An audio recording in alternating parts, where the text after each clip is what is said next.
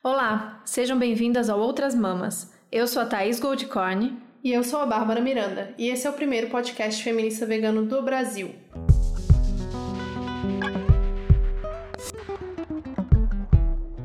Então hoje começamos sério, porque o assunto é sério. As notícias da última semana foram bem impactantes, bem tristes. Então, o episódio de hoje não vai ser fácil, na verdade, né? A gente vai tentar dar uma esperança, uma luz no fim do túnel e trazer uma discussão realmente é, mais profunda sobre as coisas que aconteceram na última semana. Sim, então todo mundo acompanhou aí semana passada, no último dia 13 de março, aconteceu o que estamos chamando de massacre de Suzano, na Escola Estadual Professor Raul Brasil, no município de Suzano. Então, uma dupla de atiradores, Guilherme e Luiz Henrique, mataram cinco estudantes e duas funcionárias da escola. Antes do ataque, mataram o tio do, do Guilherme e após o massacre eles se mataram. Além disso, teve o caso na Nova Zelândia do Brenton Tarrant, um australiano, que foi em duas mesquitas, atirou e deixou 50 pessoas mortas até então, né? Ainda não descobriram todas as vítimas do massacre que teve lá na Nova Zelândia. E tudo isso por motivações racistas, misóginas, homofóbicas, então a gente vai querer aprofundar realmente nessa questão e na questão da relação da masculinidade, como ela foi construída e da violência, né? É, a gente consegue traçar um, um, perfil, né, desses casos e outros que a gente já conhece, como foi o massacre de Realengo, que aconteceu em 2011, Columbine, por exemplo, que foi uhum. um atentado muito famoso nos Estados Unidos e outros vários, né, que a gente sempre fala isso. Isso é uma coisa comum, uhum. triste dizer isso, mas nos Estados Unidos. Isso não acontece aqui no Brasil. E aí a gente já tá abrindo essa discussão para para o que motiva, né? A gente tem a tendência, a gente vai tentar explorar isso aqui de maneira diferente do da mídia, do senso comum, porque a nossa tendência é pensar o que levam esses meninos é, a cometer esses crimes e punir esses meninos, como, né, são casos isolados, porque eles são doidos, porque, enfim, são milhares de possibilidades. É o videogame, traço de personalidade, é família desestruturada, são várias as possibilidades. Mas a gente quer traçar um elemento em comum que une a maioria desses atentados. E de primeira a gente pode dizer que são meninos, né? Uhum. Geralmente são muito jovens, homens e brancos. Por que será? Sim, tem várias pessoas que já escreveram sobre o assunto, mas é que nem a Thaís falou, a mídia tradicional, ela sempre vai dar a resposta mais simples para conformar o que as pessoas estão esperando, né? Então são pessoas que são desequilibradas, que têm a família desestruturada ou que tinham algum envolvimento com, com drogas. Sofreram bullying. Sofreram bullying e por isso eles foram levados a fazer esse tipo de ação e são casos isolados, quando na verdade não são. A gente acredita que isso é uma, uma doença social mesmo, porque uhum. tem sido apresentado cada vez com mais frequência e de forma mais planejada do que era anteriormente, né? Sim, uma... acho que essa é a, é a ferida da, ali já é a parte feia, uhum. podre da, da masculinidade, né? Quando ali ela não tem para onde ir e aí acontecem coisas como essa. Então, por exemplo, no caso dos meninos, não vou falar meninos não, porque a gente vai diminuir, dos homens, né? Porque um deles já tinha 17 anos e o outro 25. 25, é homem. De Suzano, tem aquele site que chama Escreva Lola Escreva, incrível, falando sobre especificamente esse massacre. E uma matéria da Vice muito legal também, falando bem detalhadamente sobre tudo isso. Da participação desses homens em fóruns da internet, que a gente chama, né, na Deep Web, na Dark Web, já já a gente vai falar mais sobre isso. O que, que acontece? Esses homens, eles se sentem excluídos da sociedade, então eles veem os movimentos sociais de libertação das minorias como uma ameaça. Então, o feminismo, o movimento LGBT, é, o movimento negro, eles veem tudo isso como ameaça à identidade deles como homens héteros brancos. E eles encontram nesses fóruns da internet um conforto, pessoas que acolhem eles de uma forma através da violência, por incrível que pareça, né? Eles se sentem acolhidos através da violência, porque de alguma forma eles sentem que eles não se encaixam nos padrões da sociedade. Então eles sentem uma pressão de serem pessoas que eles não conseguem ser, então homens bem-sucedidos, casados, com filhos, eles não conseguem alcançar esses objetivos, né, ricos, e eles vão para os fóruns da internet desde cedo. A maioria dessas, dessas pessoas são adolescentes ainda uhum. quando eles entram nesses fóruns. E eles vão atrás de pessoas que entendam essa frustração que eles têm e o jeito deles, deles processarem essa frustração é através da violência, da incitação da violência e de culpabilizar os outros, né? Então, grande, o grande inimigo deles são as mulheres, são os gays, são as lésbicas, são todas as minorias que estão tentando aí mudar essa estrutura da sociedade, né? Quando Sim. na verdade as pessoas deviam se juntar e todo mundo conversar entre si, eles estão realmente excluindo os outros e falando: não, vocês estão errados, a gente que tá certo e a gente precisa fazer alguma coisa a respeito disso. Exato. E outro alvo desses, desses caras são quem tá cutucando isso e querendo denunciar e querendo mostrar Uhum. é, que isso vem acontecendo, que isso é, é isso, é a ferida do patriarcado, como várias outras, mas uma delas são esses meninos que não sentem parte em lugar nenhum. Né? Porque é como se, como homens brancos, eles teriam direitos a muitas coisas, porque, né, o privilégio que a gente sempre fala aqui, e por motivos diversos, esses não têm. Então, seja porque seja por aparência, seja por personalidade, seja por que for, eles acham que eles não têm aquele, aquilo que é deles por direito, né? Que são as coisas que eles deveriam conquistar, que foi dito pra eles que eles são os caras que são viris, né? Que é o que a gente diz pros nossos meninos que eles podem conquistar e eles não estão conquistando, e eles não, não, não conseguiram aquilo que foi prometido a eles. Então, eles vêm com esse discurso de ódio. Então, uma das dos alvos deles são as pessoas que denunciam isso. Então, a Babi já falou da Lola. A Lola, pra quem não conhece, a Lola Aronovitch é uma professora, doutora, feminista maravilhosa que tá aí na luta há muito tempo, que é uma mulher que eu não consigo dimensionar a força dela, é, porque ela é ameaçada de morte há anos. Então ela vem denunciando esses chans, esses grupos, há muito tempo. Depois eu aconselho vocês, a quem não conhece, a conhecer o trabalho da Lola, que é um blog que desde que a internet é mato, ela tá lá falando sobre essas questões, falando sobre várias outras questões, né? Falando sobre feminismo e tal. Mas ela incomodou desde sempre esses grupos, então ela sofreu ameaças reais desses caras. Tem um cara específico, que eu vou precisar de ajuda aqui, Marcelo? Marcelo. Vale, que é um criador de um grupo grande desses do Chans, que é o Dogolochan. X, gente, são nomes que também pra mim foi tudo muito Sim. novo. Eu sabia que existiam esses fóruns, mas eu nunca tinha entrado nesse, nesse mundo assim pra ler e é chocante. Quem não leu ainda, se prepara porque ali é o esgoto do esgoto. Na verdade, eu nem recomendo ler. Só ouve o que a gente tá falando aqui, porque a gente já fez um Não, lê nos fóruns jamais, mas lê o que, o que Lola denuncia, lê o que a matéria da Vice denuncia, teve até matéria no Fantástico no último domingo. Então esse Marcelo, ele foi preso já por crime de racismo na internet. Ele é um desses famosos, ele é o famoso troll. O trabalho dele, a vida dele é dedicada, e desde sempre, desde que, realmente, desde que a internet começou, desde Orkut, de que ele entra pra fazer esses comentários racistas, machistas, enfim, e muito com muito ódio, né? Esses discursos de ódio. Esse cara foi preso, solto, preso, solto, enfim, que agora ele tá preso, condenado a 41 anos de prisão. Inclusive foi criada uma lei, que é a Lei Lola, que é pra denunciar esses crimes de ódio na internet. Porém, tá, então pronto, aqui no Brasil o maior nome na criação desses fóruns, um cara que inclusive incentivou muitos desses casos que a gente tá falando aqui, ou outros que a gente não falou ainda, mas que tem esse cunho semelhante. Pô, então tá resolvido o problema, né? Prendeu o cara, acabou o problema. Então aqui a gente tá pra falar que não, que né, e a cada momento vão surgir novos e novos meninos que vão ser acolhidos por esses fóruns. E outros eh, Marcelos e outros Wellingtons e outros Guilhermes vão se incentivando e um dizendo pro outro como fazer, como recuperar essa masculinidade perdida, como recuperar esse po- poder perdido, que é através de violência e que é através de arma e que é uma coisa importante a gente falar, que também liga todos esses casos, que é a coisa da, da grandiosidade, da performance, sabe? Isso é valorizado entre eles, porque eles são, como é que a gente leu? Guerreiros. Guerreiros, Sabe? heróis. Heróis. do- então tem essa coisa da, da performance. O, o Guilherme não postou fotos no Facebook antes de cometer barbaridade à toa. Então tem a roupa, tem a pose com a arma, tem né, essa coisa do- da, da performance mesmo, dessa masculinidade. E isso não é à toa. Isso é pra dizer, tá bom, eu vou matar e eu vou morrer, mas vai ser o meu, meu ato heróico e eu vou ser lembrado como um cara, e a mídia toda, Um e todo mundo salvador. vai lembrar como um cara foda que fez tudo isso. Então, assim, eu tenho de volta o meu poder e a ma- minha masculinidade. É, É como se tenso. fosse um, um sacrifício, um auto-sacrifício, né?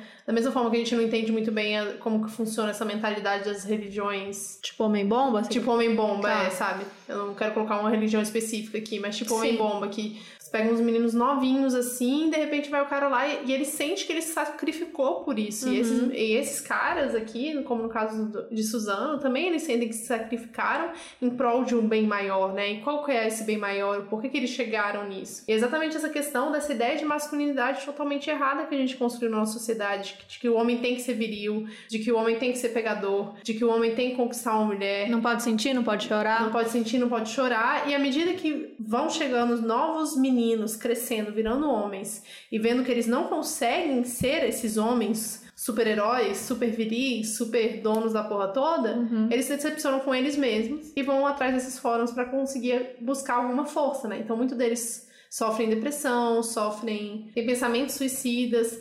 E aí a gente tem que tomar muito cuidado para não tratar isso como uma doença individual, porque isso é uma coisa que está crescendo cada vez mais. O bullying não é à toa, eles não sofrem com bullying à toa. E eles chegam nesses fóruns e lá eles são acolhidos de uma forma muito negativa, mas eles se sentem acolhidos, né? Uhum. Ele vem, vem pessoas que teoricamente justificam por que eles se sentem tão mal. E normalmente Sim. a justificativa é um ódio às mulheres e às outras minorias. Sim, e aos caras que conseguem, que conseguem conquistar as isso. coisas que eles não conseguem. Então, uma outra coisa que a gente comentou aqui antes é que esse suicídio, né? Eles se matam no final desses, geralmente ao final desses atentados. É, muitas vezes é por isso, pelo, pelo auto-sacrifício, ou porque eles não querem depois arcar, né? Porque é isso, se é um ato heróico, se é um ato de poder, se é um ato de um guerreiro, eles não podem depois sair o quê? Preso, uhum. né? Não, arcar com as consequências? Não pode pode. Então eles fazem isso para se livrar dessa punição. Mas é também muitas vezes o caso de que aquele homem já ia cometer um suicídio. Naquele momento ele já tá com a frustração de não ter conquistado as coisas que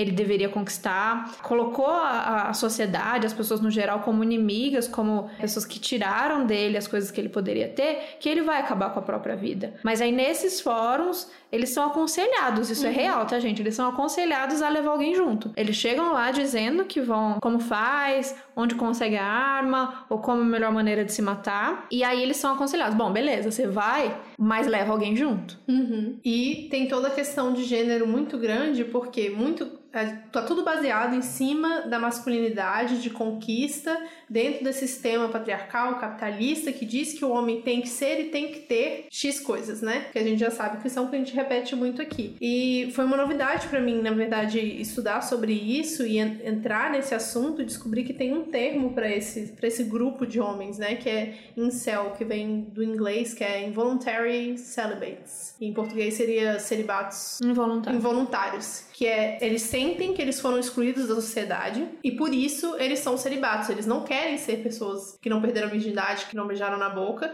mas eles são porque a sociedade é mais forte que eles e eles não conseguem uma companheira. Então, então é, é isso, eles acham isso. que é, eles, eles são virgens, né? Nesse caso, desse, não tô dizendo que todos eles são isso, mas tem esse grupo forte Sim. que são esses incels. Eles são virgens, meninos virgens, que obviamente eles acham que eles deveriam transar, porque é direito deles. Uhum. Só que as mulheres não querem eles, porque eles não são os considerados bonitões, atraentes e tal, e eles são excluídos. Então, é, eles têm esse movimento. Gente, é um grupo, tá? É um Isso grupo. é um movimento, existe é regras, um nomes é. e, e, tudo mais. Então, tem, tem nome para os caras dentro desses grupos, tem nome para eles, tem nome para as mulheres, que são as mulheres sexualmente ativas e bonitas tem um nome para os caras que são sexualmente ativos e bonitos, né, considerados bonitos dentro da sociedade. Tem um nome para a galera normal, que não tá em nenhuma dessas outras categorias, e para as mulheres normais também, que não estão em nenhuma dessas categorias. Homens e mulheres, eles têm nome e eles dividem a sociedade dessa forma.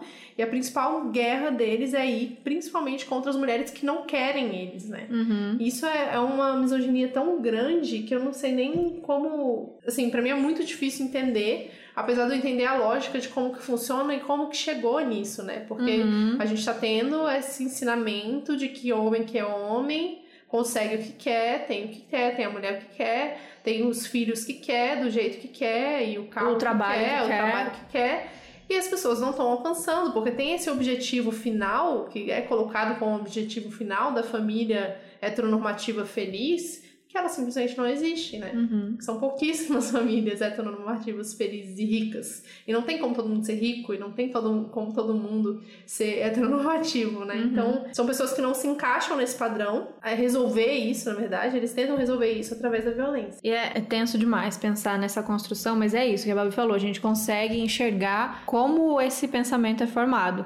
Qualquer pessoa que, que pense sobre como é a criação, essa nossa Uhum. criação sexista, criação do que é de menino, do que é de menina, sabe as mensagens que a gente vem passando para os meninos e as mensagens que a gente vem passando para as meninas. E é tudo em cima desse ideal de, de perfeição. Porque a gente tá falando aqui de menino, menino, menino, menina, não sofre todas Uhum. essas imposições de tem que ser ou se sofrer, né? A gente passou aqui, acho que 33 episódios falando sobre isso, tirando um que a gente, inclusive, já tem um episódio sobre masculinidade tóxica, mas os meninos ficaram ali mais na vivência deles, né? São meninos privilegiados que não tiveram esse impacto que todo mundo tem dessa pressão na criação, mas foram acolhidos de alguma maneira, ou conseguiram olhar para dentro de alguma maneira e, e estamos aqui. Mas esses meninos não tiveram, né? E as meninas também não. Então, duas maneiras, né? Duas mensagens e duas maneiras de lidar. Então, para as meninas, a gente fala também que tem que é, todo o, o ideal de perfeição tá ligado ao quê? A nossa estética, ao nosso padrão louco, insano de beleza e a conquistar também uma família perfeita, um marido Uma perfeito, maternidade. maternidade, tudo isso mais. As meninas que não conseguem, que já ali você fala meninas porque a gente tá falando sim nesse processo de crianças e adolescentes, que é quando começa esses primeiros baques. Quando elas percebem que elas não são e não vão, não vão ser, começa o, o auto-ódio, né? É Aquelas, toda a fase nossa de se odiar, e, e aí você pode transformar isso em se machucar, como as doenças relacionadas à autoimagem, ou mais pra frente, cirurgias estéticas, ou o que seja, de- ou mesmo saber que você, como Mari já disse aqui no episódio sobre síndrome da impostora, sabendo que você é uma merecedora de menos, aceitar qualquer coisa, então aceitar qualquer emprego, aceitar qualquer relacionamento, aceitar qualquer coisa que seja uma bosta mesmo. Então a gente direciona esse ódio pra gente mesmo. Sim. Só que os caras não, porque os caras eles tinham que conquistar, o mundo é deles, é tudo pra eles. E aí os que não conquistam, ao invés de ter ódio deles, que uns têm, claro, mas eles vão ter ódio do que do outro. Do outro, e o outro geralmente a a mulher. E isso explica também toda essa enorme violência contra a mulher. É isso, o cara tá num relacionamento, aí saindo aqui dos virgão. O cara tá num relacionamento é, com uma mulher, tá tudo certo, ela é perfeita, ela é maravilhosa, ela é a mulher da minha vida. Nossa, mas de repente ela começou a me contrariar, de repente eu acho que ela tá me traindo, de repente ela quer fazer uma viagem, de repente ela me respondeu de um jeito atravessado. E aí que entra a violência, porque não, você não era minha. Assim, exatamente. É Combinar, me prometeram, me prometeram que você era minha e você vendeu isso pra mim, você me enganou. E aí, gente, a gente não tá, a gente tá em março, a gente não acabou esse mês e o número de mulheres vítimas de feminicídio no Brasil é assustador. Tudo isso é o mesmo tema que a gente tá falando. Uhum. Tudo isso é reflexo da criação sexista que a gente tem dado às nossas crianças, sabe? E se a gente não parar pra conversar sobre isso e botar os meninos pra conversar, botar homens pra conversar, a gente falar sobre paternidade, sobre maternidade, a gente falar sobre relacionamento, convivência, a gente vai continuar criando esses meninos que precisam resolver isso dessa maneira, porque Uhum. é a forma que eles encontraram e meninas se odiando e, e homens odiando mulheres e por aí vai. É, eu até, inclusive, em uma das matérias que eu li, eu não lembro quem foi que falou, mas eu gostei muito da frase, vou procurar, depois a gente coloca no Medium. Pra essa pessoa não existe o termo masculinidade tóxica. Toda masculinidade é tóxica por tóxica. si só. Uhum. Porque ela simplesmente, a masculinidade, da forma como ela é construída na nossa sociedade, ela não é compatível com liberdade e justiça pra todos. Porque ele sempre vai partir do princípio de que o homem vai ser dominante nas relações. Então não, não tem como, não tem como mulheres serem libertas a partir do, do princípio de dominação masculina. Então a gente tem que desconstruir é, desde a raiz mesmo, é desde ali da infância. Isso não quer dizer que essas pessoas que hoje têm ódio pelas mulheres e que têm ódio pelas minorias não possam desconstruir esse- essa ideia deles também, né? Tem um pesquisador que fala isso, o nome dele é Stony Brook. Ele diz que a ideia central dessas pessoas nesse movimento de ódio é que essas ideologias violentas são geralmente daquelas pessoas que não tiveram chance de provar seu valor dentro das maneiras típicas de, de como sustentar uma família. Uhum. Então, partir do momento que ele consegue sair disso e consegue ver alternativas, né, que ele não precisa ser esse padrão, ele consegue retornar. Então, a gente ainda tem chance de conseguir reverter esses quadros, né, mas a gente precisa de diálogo e de conversa. E aí é o que a gente colocou antes, né? A mídia sempre vai tentar achar um culpado dentro da história para relativizar um problema que é social, um problema Uhum. que é geral, né? Então vai ser ou as drogas, ou a família que é desestruturada, um pai que abandonou, uma mãe que abandonou, um pai que foi violento. Sim. E aí a gente vai ficar por isso mesmo, tá? Não, realmente não. Esse menino era doente porque a mãe dele, sei lá, sumiu de casa, sabe? Saiu de casa. E isso não traz o debate, né, para as famílias, debate, porque é isso, exatamente. uma família, eu fico pensando numa família assistindo isso, esse horror, e tem lá Uhum. seus meninos de 5, de 10, de 12, isso, então culpa a mãe, ah, que família, teve uma parte péssima, cobertura péssima, aliás, da mídia, pelo amor de Deus, que o, acho que é um repórter da Record, tá- corre atrás da mãe do Guilherme, ela tá na rua, não sei se você viu Uhum, isso, com o vi. microfone na boca, tipo, mas e aí, por que que você acha que ele fez isso? Você sabia que ele ia fazer isso? Mas que- onde você acha que você errou? Você não acha que não sei o quê? Uma coisa terrível, De assim. culpabilização da mulher. né? Total, e além da, da invasão daquele momento, a mulher tudo bem, o filho dela, naquele momento, um assassino, mas filho dela também tinha morrido, sabe? Uhum. E ele com o microfone na cara dela, indo atrás, e ela só indo, não tava entendendo nada, tinha acabado de receber a notícia. Enfim, uma família assistindo isso e fala: olha, também essa mãe, esquisita. Eu vi, eu vi isso em comentários, esquisita essa mãe. Uhum. Mas também sozinho, o menino morava sozinho, nem morava com ela. Ah, minha família Nem não via é assim. que ele fazia. A minha família, na minha família é ótima, eu tô aqui, eu, meu marido, meus filhinhos, tá tudo certo. Não, não é comigo esse debate. Olha que terror, que família perdida e tal. Ou então, de outras maneiras, você tenta jogar aquilo como um problema daquela família, Uhum. daquela criança, daquele homem, e não é, e não traz isso pra sua realidade. Então, todos nós somos culpados por tudo isso que aconteceu, Uhum. sabe? No momento que a gente não promove o- esse debate. Então, trazer essa- isso de maneira mais profunda, de. E outra, né? Essa coisa de culpar a mãe, a gente já tá cansado dessa É, coisa não. de culpar a mãe. Essa ponto. mãe que. Tudo, né? Tudo é culpa dessa mãe. Só quando a coisa é boa que não é culpa da mãe. Mas se, se der errado é culpa da mãe. Se repetiu na escola é culpa da mãe. Tudo é culpa dessa coitada dessa mãe. Então, primeiro isso, né? De pensar mais num, num geral nesse menino como um filho da sociedade e Uhum. não dessa ou daquela família. E pensar em promover o debate de maneira mais autônoma, mas geral, né? Uhum. Olhando pra entender a base disso tudo. E a gente não promove esse tipo de discussão. Então, o que, A que gente fica esses- muito no superficial. muito no raso. O que, que esses meninos estão pensando? Ou por que, que eles não estão sendo acolhidos? Será que quando meu filho brigou na escola e voltou chorando e eu falei, ah, você apanhou? Vai apanhar de novo. Uhum. Porque você tinha que ter batido e tal. Ou chorou e você mandou engolir o choro porque menino não chora. Ou se ele quis brincar de alguma coisa, você falou coisa Não, de viadinho, coisa de pode. mulherzinha, não pode. Ou que você falou pra menina que ela é princesa, que ela é linda, que ela tem que estar linda porque o vestido é lindo, porque é lindo. Também, todas essas nossas atitudes, a gente costuma desvincular muito as coisas do dia a dia, a coisa do brinquedo, a coisa da forma que brinca, da aparência, com problema que já é ali a merda quando ela espalha de vez, que era um caso desses atentados, sabe? A gente não consegue relacionar as ações do dia a dia como uma sociedade pra uma ação dessa, que é quando a merda estoura. Essa merda não estoura por acaso, sabe? Ela vem sendo construída pra explodir dessa maneira. Então a gente tem maneiras da gente tentar reverter isso. Óbvio que não é uma ação individual, né? Ah, mas eu já faço isso. Eu, nossa, eu dou boneca pro meu filho, pode chorar, né. Ótimo, obviamente a gente tem que fazer isso, mas a gente tem que pensar em maneiras de incluir mais pessoas nesse debate. Sim, Não tô dizendo que eu sei só- como, mas a gente tem que falar. A gente tá fazendo esse podcast, a Lola tá lá escrevendo o blog dela, tá- a gente tá tentando falar. Eu acho que a gente tem que tentar reunir, sempre que a gente bate nessa tecla, reunir as pessoas pra falar de alguma maneira, juntar poucos homens que nos ouvem. Outro dia, num evento nosso, num piquenique, a gente nem tava nesse assunto tão pesado, mas ainda assim era sobre masculinidade, do tipo, ai, como é difícil falar com meu pai. Era um, era um cara me perguntando, como é difícil falar com meu pai sobre essas questões de machismos, mini machismos diários, ou sobre veganismo. Ele é muito fechado e não tem abertura, porque não tem- a gente não criou esse hábito, né, de conversar. O que, que eu faço? Aí eu falei, bom, esse é um problema que vocês, homens, vão ter que resolver. As mulheres, e a gente sempre fala sobre isso aqui, a gente tá correndo atrás Uhum. de destruir essa merda desse patriarcado. A gente tá correndo atrás de se cuidar. Então você vê mulher em grupo de meditação, você vê mulher na yoga, você vê mulher no psicólogo, você vê mulher nos grupos das comunidades fazendo isso aqui, você vê mulher se Mulher saindo pra ajudando. tomar café. Você vê mulher saindo pra tomar, você vê as mulheres tentando, né? Né? Mas os caras não estão se reunindo, né? Ou estão se reunindo para ficar ali na amenidades, né? Uhum. Então você vê que um, um amigo seu, amigão seu, tá mal, tá na bosta, não tá legal da cabeça, não tá bacana, tá colocando a energia dele numa coisa meio nada a ver. E você não fala, e você fala, tá bem, cara? Tá, eu tô bem, ah, tá.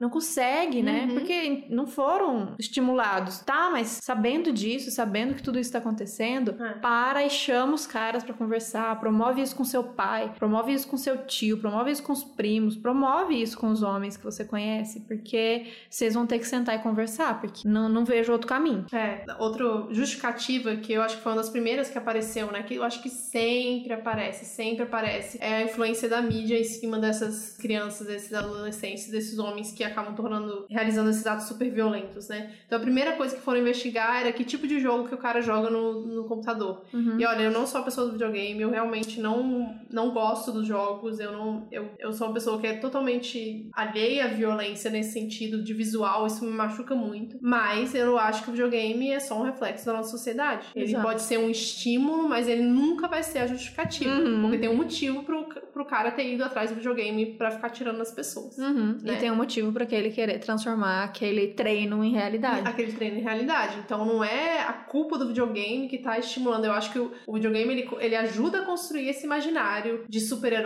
de salvador da pátria que tá ali atrás de uma arma. É, porque geralmente exatamente. são representações de caras Uhum. fortes, com armas gigantes Aham. e que podem fazer o que quiser. Gente, eu também não, não sou, né? Aliás, gente, me- meu histórico, se tiver alguém da época da faculdade que ouvir isso, vai rir neste momento. Eu sou tão fervorosa contra jogos violentos que Uhum. teve discussão na faculdade em 2000 e sei lá, 4 ou 5. E eu fiquei muito, eu sempre ficava muito nervosa com esse debate e que eram as discussões eram rasas do tipo: "Ah, mas eu jogo Eu não sou uma videogame e eu pessoa não violenta." sou uma pessoa violenta, porque depende muito da estrutura da família". Sim. E aí, você aí? pode garantir a estrutura da família dos outros? Então, é, obviamente, eu não acho que proibindo o jogo Vai resolver. vai resolver o problema, mas esse jogo é só um reflexo de que coisa horrorosa é essa que a gente tá passando a mensagem que é legal, sabe? Uhum. uns cara forte, cheio de arma e vai. E não é só matar, né? Não. Matar de maneira cruel e pega puta e faz não sei o que. É umas coisas Não, esse terríveis. É... Como é que é o nome desse Eu jogo? sei lá, eu detesto essas coisas. Eu também, eu, eu odeio.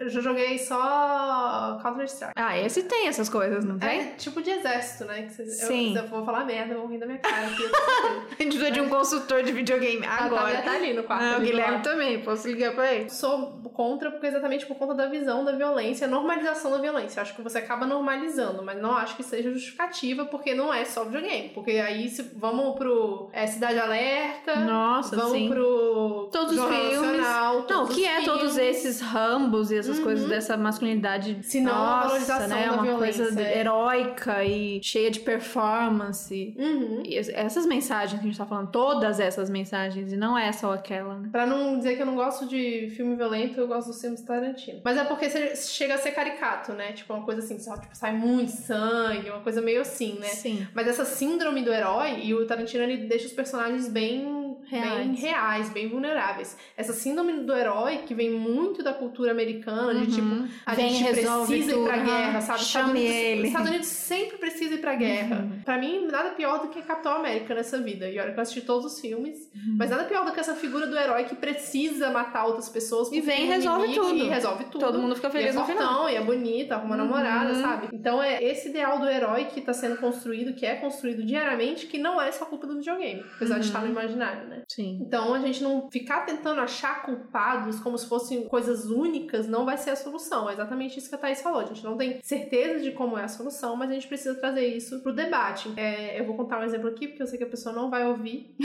Eu adoro que a gente acha, eu, Babi, Não, falar um segredo pra vocês. A gente acha que a gente fala com a gente mesmo. É. e alguma- Mas de repente a gente descobre que certas pessoas ouvem e a gente fala aqui das pessoas. Mas tudo bem, vamos tentar manter o anonimato. Vitor estava assistindo um amigo jogando videogame, só que, tipo, em outra cidade. Dá pra assistir online, porque tem um Ah, dá, é. negócio, que, um site. O Vitor vai ouvir, já sabe o que eu vou falar.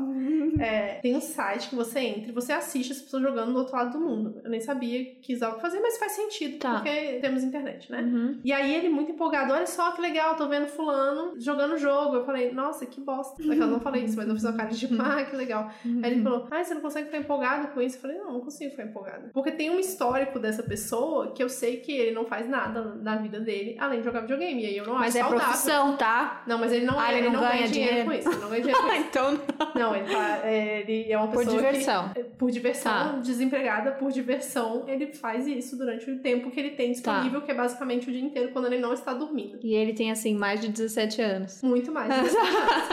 mais que 30, por sinal. Entendi. E aí eu, eu falei, ó, Vitor, eu acho que vocês tinham que conversar com ele, porque não é uma coisa saudável um cara de mais de 30 anos que está desempregado ficar jogando o jogo pela internet e tá os amigos tudo aplaudindo, porque ele tá indo muito bem no jogo, porque vocês estão acompanhando, olha que legal, sabe? É exatamente isso, não tem um diálogo. De tipo, Uhum. e aí, cara, você tá bem? Uhum. Você tá precisando de ajuda? Você, você quer frila? Eu tenho frila pra te passar? Tá jogando Não, e se tudo tempo, bem, se não sabe? trabalha, Tipo, mas que, né, construindo coisas úteis, não, mas não estudando, consigo- não, né, trabalho não, não, Não tem aí. nada disso. Não tem. Não, estou, tô- estou falando de uma pessoa que não tem nada disso Tá. e passa o dia inteiro jogando videogame. E aí, tá, é legal você ter acesso ao seu amigo jogando videogame do outro lado do mundo, mas. E, e a conversa? Vocês conversam sobre Não algo além? Não conversam, gente, conversa, não sabe? conversam. Não conversa. Vocês não conversam, tô brava com vocês. É. E aí que não fica saudável, sabe? Uhum. É legal, mas e até quando? E aí você vai olhar. Na semana seguinte teve competição mundial de Counter-Strike. Sei porque Vitor acompanhou e você acompanha. Tinha um time brasileiro de Goiânia. Eu sei porque um ex meu também gostava e jogava e acompanhava. E eu fiquei sabendo que o time de Goiânia já ganhou o campeonato mundial de Counter-Strike. Eu fico guardando essas informações na minha cabeça, sei lá por quê. E aí o Vitor assistiu, ficou acompanhando dois dias, não o tempo inteiro, mas ficou acompanhando, vendo até onde o time ia e me contando as coisas como se, né? Foi super interessante e eu cagando.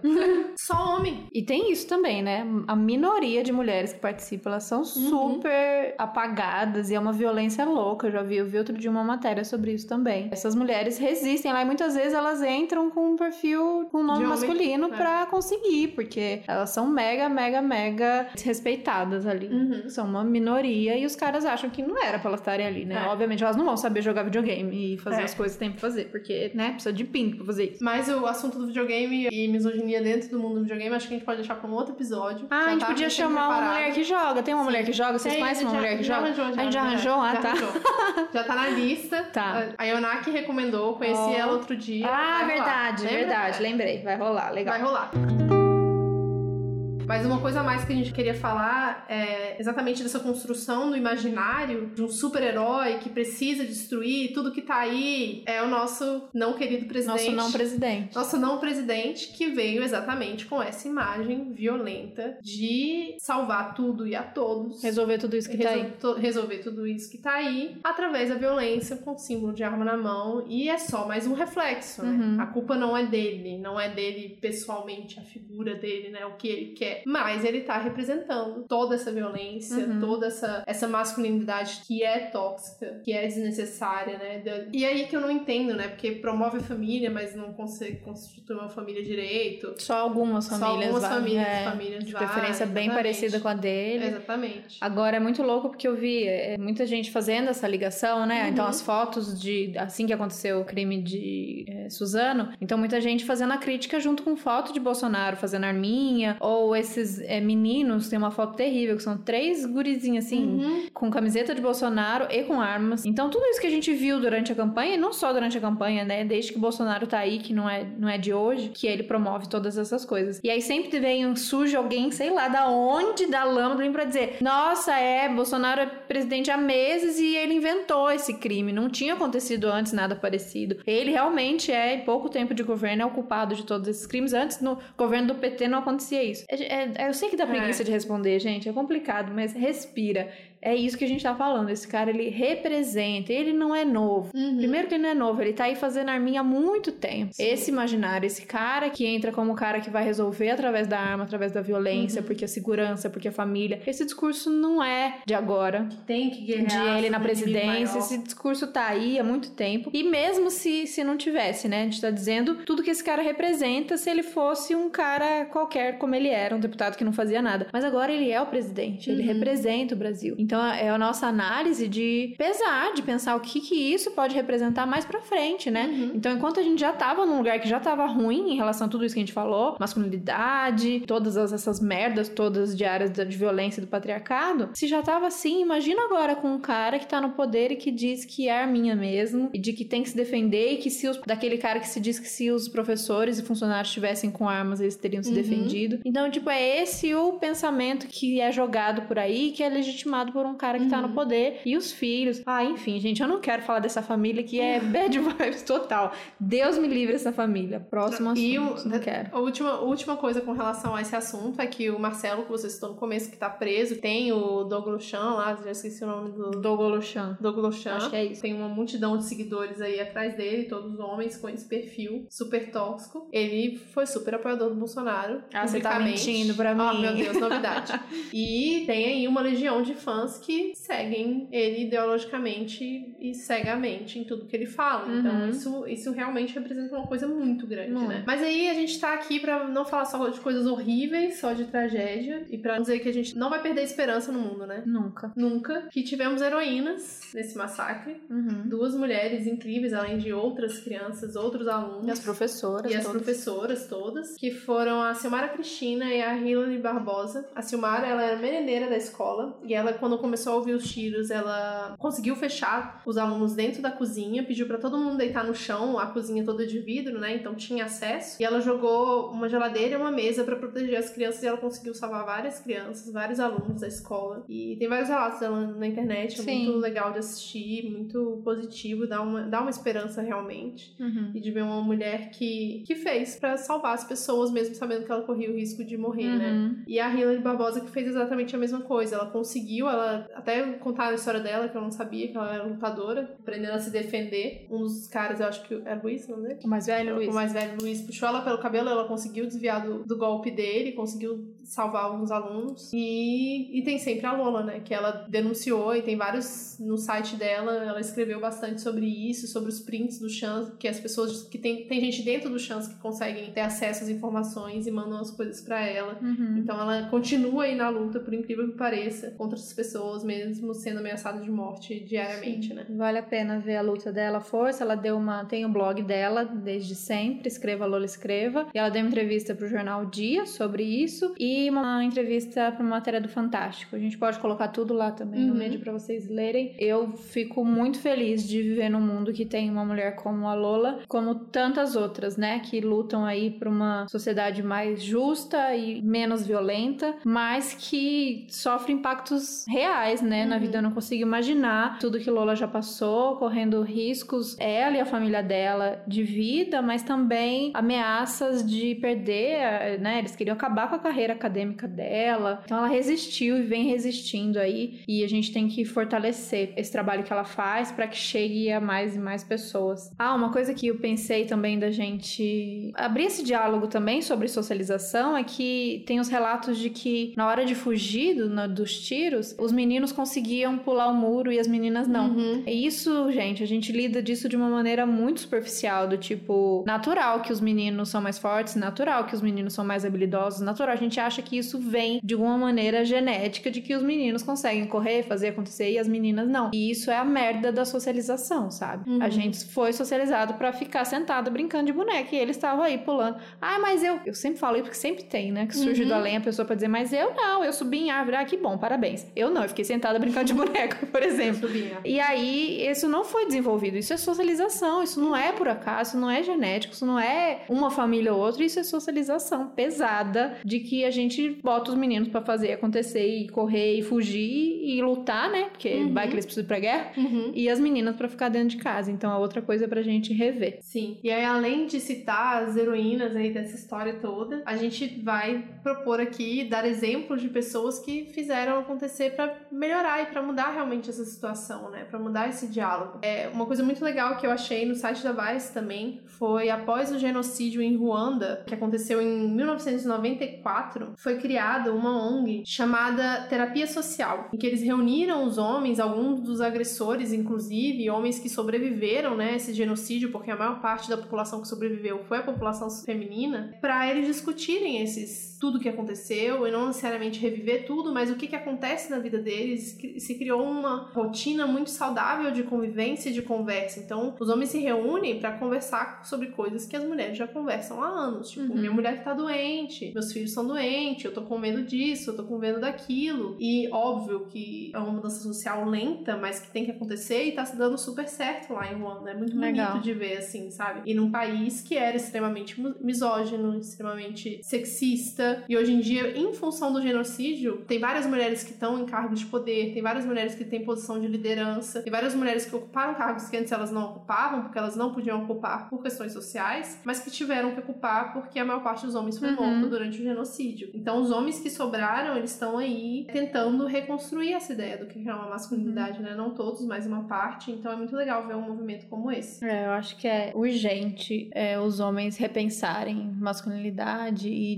jogarem fora mesmo tudo isso que, que foi aprendido, que foi ensinado e aprender. Então, é uma coisa que a gente já falou aqui num outro episódio de masculinidade, mas acho que sempre vale indicar, que é o The Mask You Live In, documentário uhum, que tá na Netflix, sim. que é sobre essa masculinidade, sobre essa socialização dos meninos e o que, o que, que a gente tá ensinando e o que, que a gente tá querendo desses meninos. Recomendo demais se você. A gente sabe que o nosso público é em maioria feminino, então é muito legal pra gente assistir também, para mim foi ótimo. Mas recomenda pro seu pai, recomenda pro seu companheiro, pros seus amigos. Acho que é um documentário que vale a pena e todo mundo tem que assistir. É, um outro recente que eu cheguei, na verdade, a Jut fez uma série no último novembro, né? Que foi tipo o mês que o Ministério da Saúde trata de câncer de próstata. E ela fez um Novembro Azul que ela só entrevistou homens, né? Tem uma proposta de masculinidade já diferente. Então vai falar um sobre paternidade, vai falar um sobre sexualidade. E eu achei muito interessante, porque eu meio que não, não prestei atenção, falar, ah, ela tá entrevistando um monte de homem, fiquei com preguiça, não ver. Acho que não vai ter nada de novo, vai ser o The Mask Living, que eu já vi duas uhum. vezes e amei. Mas aí depois eu fui assistir com calma e eu gostei muito, assim. De paternidade é incrível, incrível. Todo homem tinha que assistir, mesmo que você não seja pai, assiste para ajudar os seus amigos que são pai ou serão pais um dia. E o de sexualidade, para mim, mais perfeito ainda, porque ele desconstrói essa ideia de que a sexualidade do homem gira em torno do pau dele. Hoje mais cedo eu tava mostrando pra Thaís que eu também cheguei Ai, matéria gente, na Vice. Por quê? Que saiu hoje de uma câmera pro peru mesmo. E eu não sei nem pra onde é começar é verdade, de quão ridículo é isso. É verdade isso, gente. E eu aí vi. a propaganda da parada é como se fosse uma GoPro colocada no peru do cara. Gente, e, tipo, acho um, um anel. É, um anel, um anel peniano com a uhum. câmera em cima. E é tipo, veja o mundo a partir da perspectiva do seu pau. Que já vem isso, né? Já é assim, meu amor. É só assim. não tem uma câmera, você já enxerga só não assim. Tem uma câmera, exatamente. Então, desconstruir essa, essa coisa fálica de que tudo gira em torno do pau e que o prazer do homem é só em cima do falo, né? Que o homem pode sentir prazer, por exemplo, em outras partes do corpo, no braço, no dedo, na cabeça, no diabo uhum. Eu lembro muito da gente fazendo a oficina, roda de conversa com a Bia Sabor. Ela falou que a primeira vez que ela foi na oficina de mulheres, uma mulher contou, relatou que ela tinha, ela sentia prazer encostando aqui na dobrinha do cotovelo, né? É, e aí todo mundo é. se olhou, ah, né? É, a gente ficou todo mundo acariciando o cotovelo. pra ver se acontecia alguma coisa. E os homens, é, a gente, a gente, nós mulheres, ainda mais as mulheres que já estão pesquisando isso há um tempo, a gente já sabe outros locais que a gente sente prazer, que uhum. a gente acha mais desagradável, tá? Os homens não têm conexão nenhuma com o corpo, é tudo Porque o pau resolve é tudo, tudo gente, não precisa de mais nada. É, eles acham que tem... aquilo ali resolve tudo não só para eles, como pra conquista, né? Uhum, e por isso que também tem essa coisa bizarra do se um cara é, brocha ou pai pequeno ou qualquer outra coisa ligada a isso, acabou o cara, ele acabou não existe cara. mais, né? E aí ele vai pra onde? Vai pra esses fóruns. Vai pra esses fóruns. Vai pra esses fóruns. Pra... Que de alguma maneira de alguma ele tem maneira, que retomar essa, esse poder, né? É. Então, o cara que ajuda a entrevista é o Cláudio Serva, ele é daqui de São Paulo e ele tem, ele, ele é marido de uma das donas da, da Casa Prazerela. Hum. E ele tem o projeto Prazerele, que é exatamente para desconstruir essa, essa, esse machismo, essa masculinidade que gira todo em, em, torno do pau. É muito legal. Curti muito. Acho que é uma Porque... coisa que vale a ver e que tem que ser replicada aí em outras cidades. A cada vez que a gente vê um, um cara decepcionando todo dia, falando uma besteira, ou muito,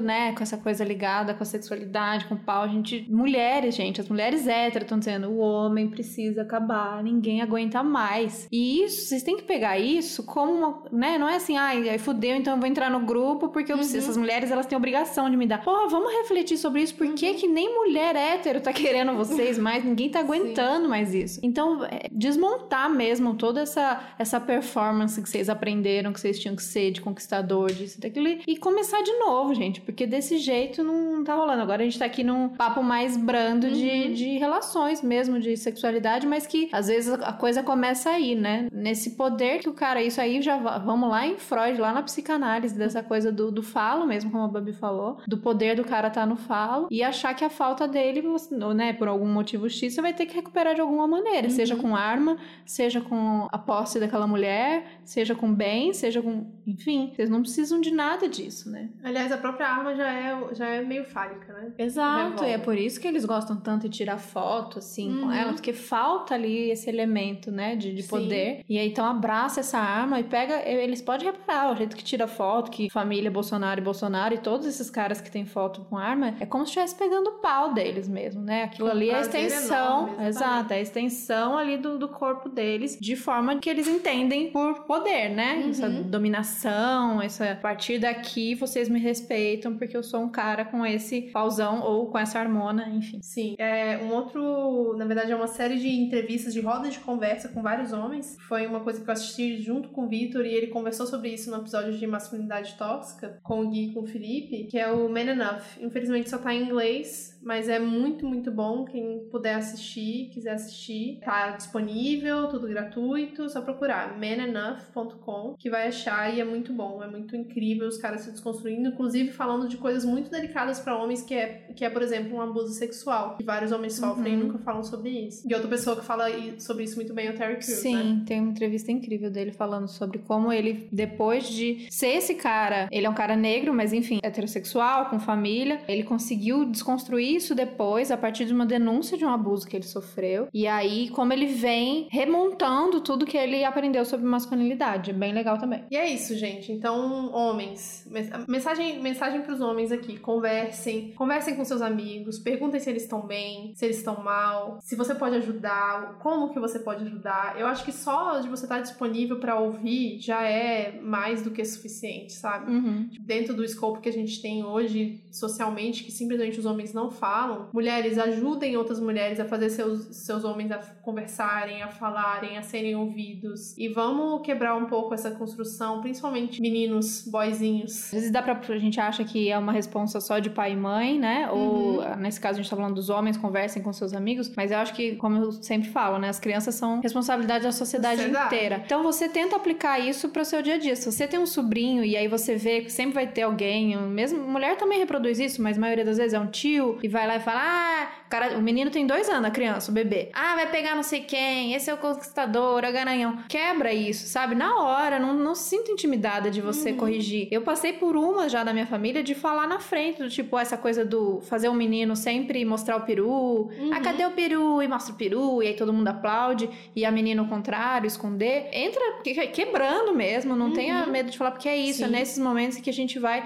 Muitas vezes a pessoa não faz por mal, porque tá só repetindo o que já fizeram com ela, e não entende que isso é, é o que vai lá na frente desembocar em todas essas merdas que a Sim. gente tá falando. É, então, isso na família. Ah, não tenho criança na família. Sei lá, você é produtora, criadora de conteúdo. É, eu vejo isso muito, como eu vim da área de cinema e TV. Se os roteiristas, os diretores tivessem um mínimo de noção sobre isso que a gente tá falando aqui, a gente não teria, não estaria passando essas mensagens que a gente passa através de filme, novela, publicidade. Então, dentro da sua área, se você acha que esse episódio não é diretamente pra você porque você não é mãe, ou porque você não é um cara, ou porque você. Não, acho que dentro de cada Uhum. área que você atua ou é, ambiente que você convive, tem como a gente tentar mudar essas mensagens que a gente tá Sim. passando pros nossos meninos e para nossas meninas, sabe? Nossa, quantas vezes Chega já dessa ouvi. socialização bizarra. É, quantas vezes já ouvi, nossa, seu filho é lindo, hein, vai dar trabalho. Não, não tenho filho, tá, gente? Tô dando um exemplo aqui. Uhum. Seu filho é lindo, aí vai dar trabalho, isso aí vai pegar geral quando ficar maior, mais velho. Aí você cria um estigma em cima uma criança que não sabe nem o que é ela e o que é o outro, tá? Mas Porque ele sabe que ele vai ter que pegar ele alguém já sabe que ele vai ter que É. pegar alguém alguma hora, e aí se não pegar, pronto. E é acabou. isso, né? Dessa maneira de, de- de- Nem se ele não. Quando a gente tá falando dos casos dos que não conseguem, mas se ele consegue, é dessa maneira de. com essa hierarquia que a gente vem falando aqui. Então, gente, vamos tentar muito, não tem essa. Falar pra bebê. Quando eu já vejo muito isso de amigas ou parentes que tem uma tem um bebê menino, outra tem um bebê menina. Uhum. Ai, vão namorar. E fica forçando nisso. Ai, vão namorar, que vão não sei o quê. Gente, são bebês, tá? Vamos tentar focar na criação de um bebê Uhum. feliz, amado, né? Saudável. E criança, eu gosto muito da frase criança não namora. Criança não namora, criança brinca e se ela não tá brincando tem alguma coisa errada. Uhum. É isso, a criança ela aprende através da brincadeira. Se ela não tá brincando, tem alguma coisa errada. Uhum. E ela vai crescer uma pessoa frustrada ou com alguma desconexão com a socialização, porque ela não tá brincando, tem uma coisa errada. Essa é a forma que a criança aprende. Sim, e a gente brinca, eu já brinquei, ainda brinco muito disso com meus amigos, tá? quando a gente fala, ai, nossa, fez tal coisa com a criança, pronto, traumatizou, agora é 15 anos de terapia. Isso pra gente, né? Que tem Uhum. acesso à terapia, que vai primeiro que já, né, a gente não devia já contar com isso, que Uhum. depois resolve na terapia, devia ser o contrário, mas ainda assim a gente tem essa possibilidade, mas as pessoas não têm essa possibilidade, tá?